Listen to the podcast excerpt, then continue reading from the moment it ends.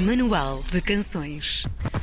Este é um livro que, ao longo de 416 páginas, nos leva a viajar pelas histórias dos principais rappers, produtores, DJs, personalidades, coletivos, editoras e iniciativas do rap em Portugal.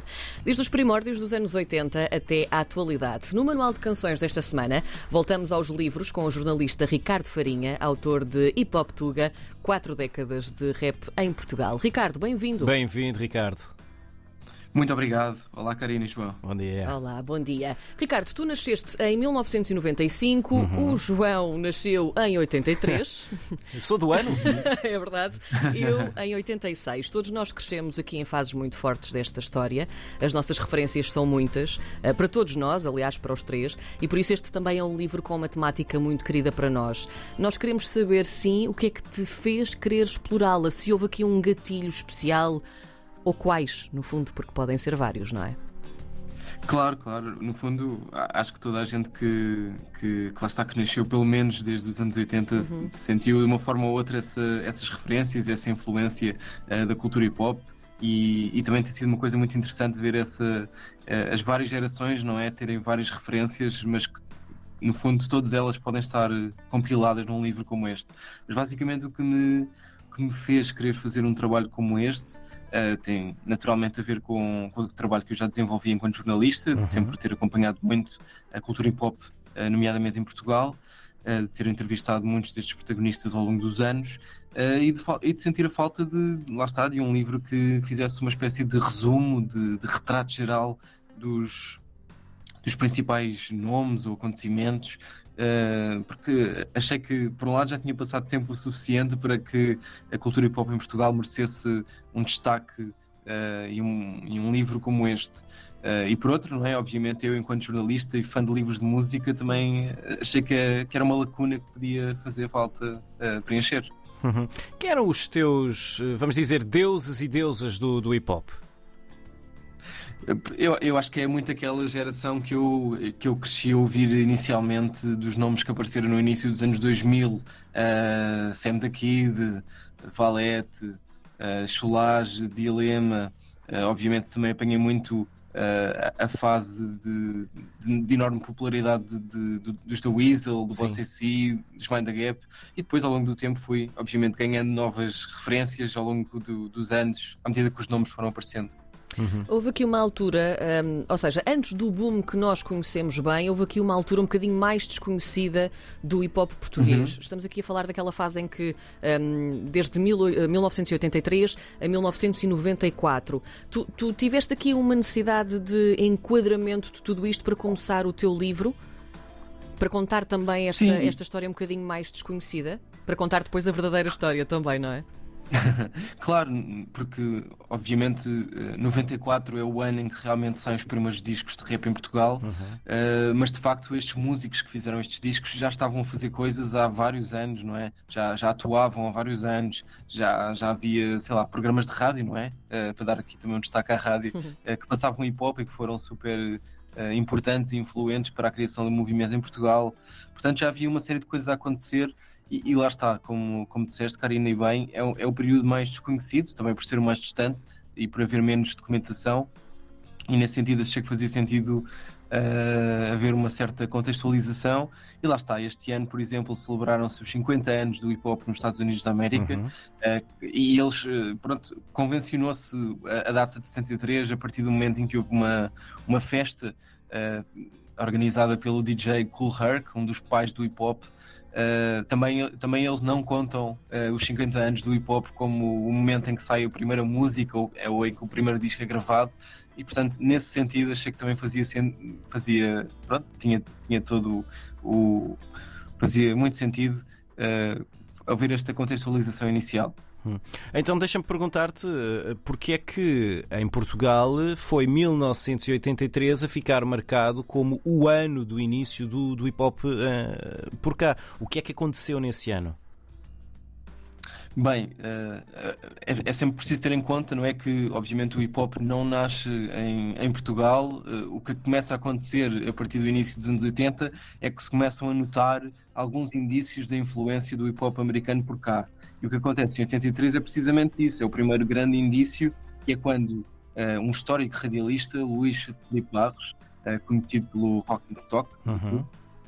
faz uma versão do, do Rapper's Delight, para muitos a primeira música de rap de sempre, Sim. gravada, lançada em 79, e portanto quatro anos depois ele pega no instrumental desse tema e faz uma versão uh, satírica, não é? Radiofónica sua, que é lançada em vinil, em disco, uh, relatando assim um pouco a, a, história de Portugal, num disco que ficou uh, registado como Os Lusitanos.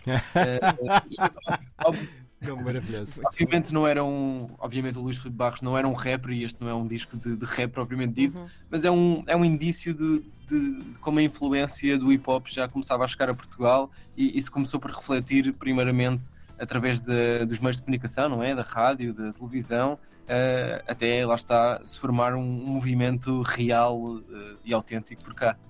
E olhando para estes 40 anos de Hip Hop Tuga, que momentos marcantes ou decisivos existiram ao longo destas quatro décadas? Ou, ou pelo menos para ti, não é?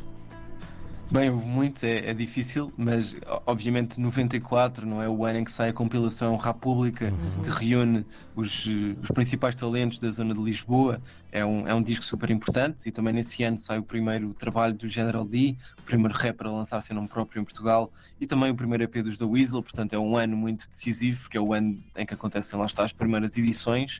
Uh, depois, no final do, dos anos 90, sobretudo no início dos anos 2000, uh, a democratização dos meios, não é? Faz com que, que estes jovens artistas, muitos deles uh, completamente à parte da indústria da música, consigam começar a lançar por eles próprios uhum. os seus próprios discos, uh, o que faz com que haja uma enorme vaga de edições independentes que é fulcral para, para alicerçar e, e para formar um, um movimento hip hop ainda mais sólido. E depois, obviamente, ao longo dos anos há, há altos e baixos no sentido de qualitativo, mas, mas sobretudo na, na, forma como o hip hop se relaciona com a sociedade, não é? Há, há momentos em que há, há focos de enorme popularidade, mas também há, há outros de maior distanciamento, e, e, e naturalmente há, há 10 anos que, que houve esta explosão de, e ascensão, digamos assim, ao mainstream, e há um Sim. álbum que também representa muito esse ponto de viragem, que é o, que é o gancho do Regula. Uhum. Nós temos estado a falar uh, nestes minutos todos. Uh, mas só com nomes masculinos. Também existem senhoras na história do, do hip hop nacional. Um, quem são elas? Quem é que no feminino marcou estes 40 anos de hip hop português?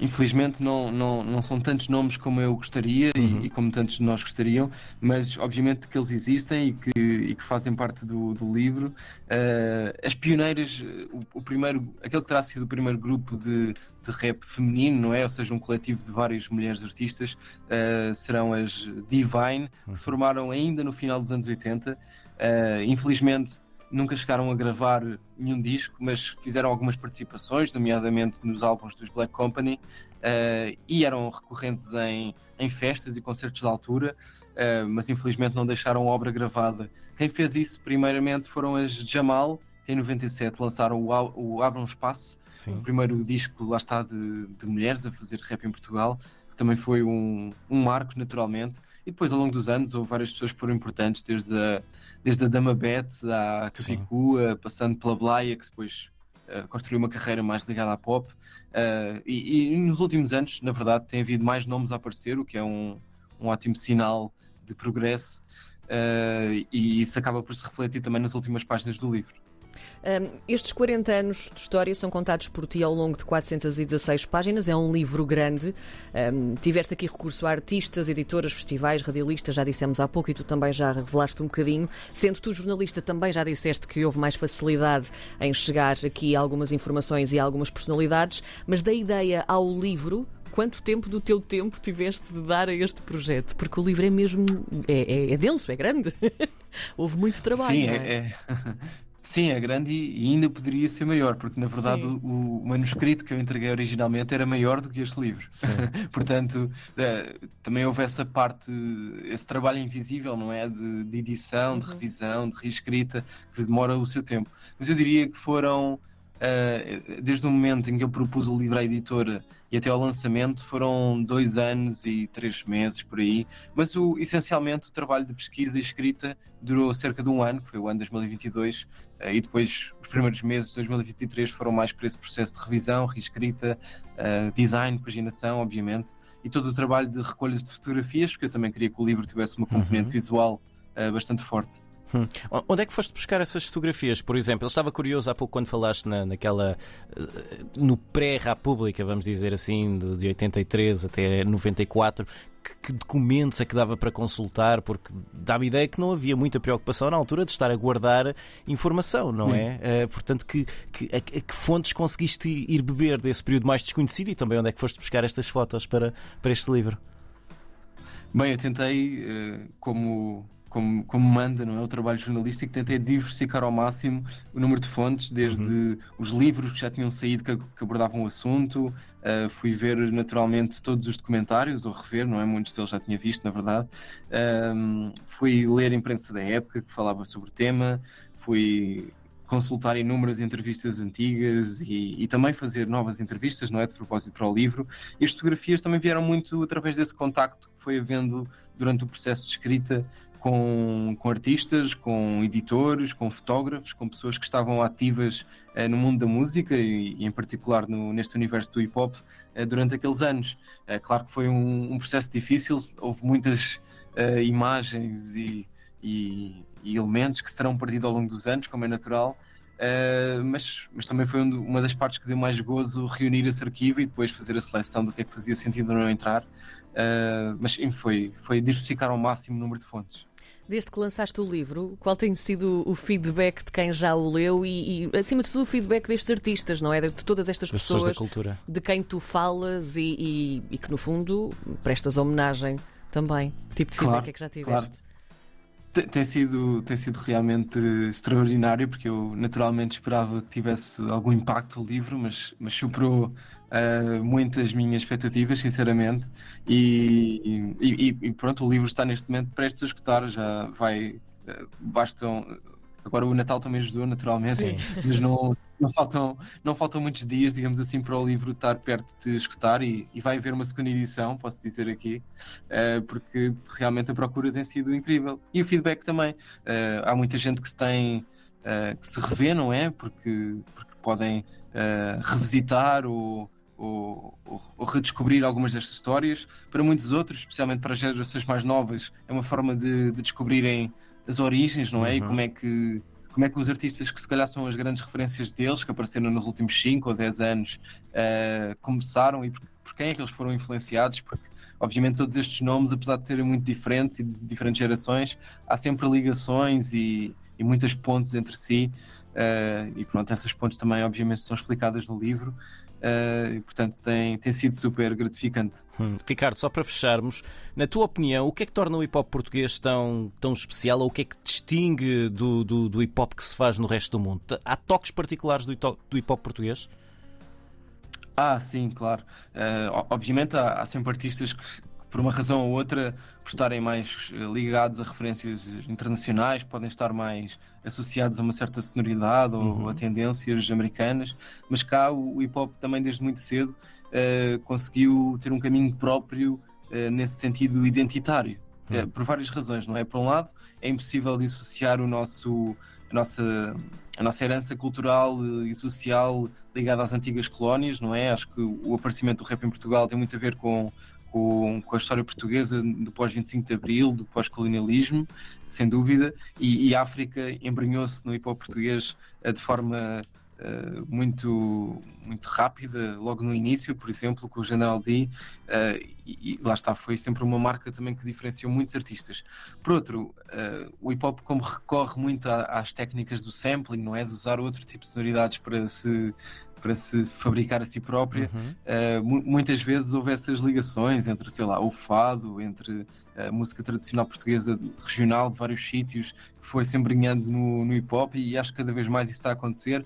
Mas uh, o fator primordial eu diria mesmo que é a língua, ou as línguas, se quisermos falar do português, uh, mas também, por exemplo, do crioulo cabo-verdiano, que tem uma grande força no rap em Portugal, que, que, foram sempre elementos diferenciadores e numa altura, estou a falar dos anos 90, quando são lançados os primeiros discos, em que o panorama musical português estava muito até vocacionado para bandas que cantavam inglês, o, o rap teve desde quase sempre uh, essa ligação íntima à língua portuguesa uh, e, e, eu acho que também foi um dos fatores que contribuíram para que hoje em dia, quando olhamos para a música em Portugal, uh, de todos os géneros, português seja tão utilizado em comparação com o que era há 20 ou 30 anos. Acho que o rap realmente teve essa força e essa ligação à língua faz com que também seja muito próprio, não é?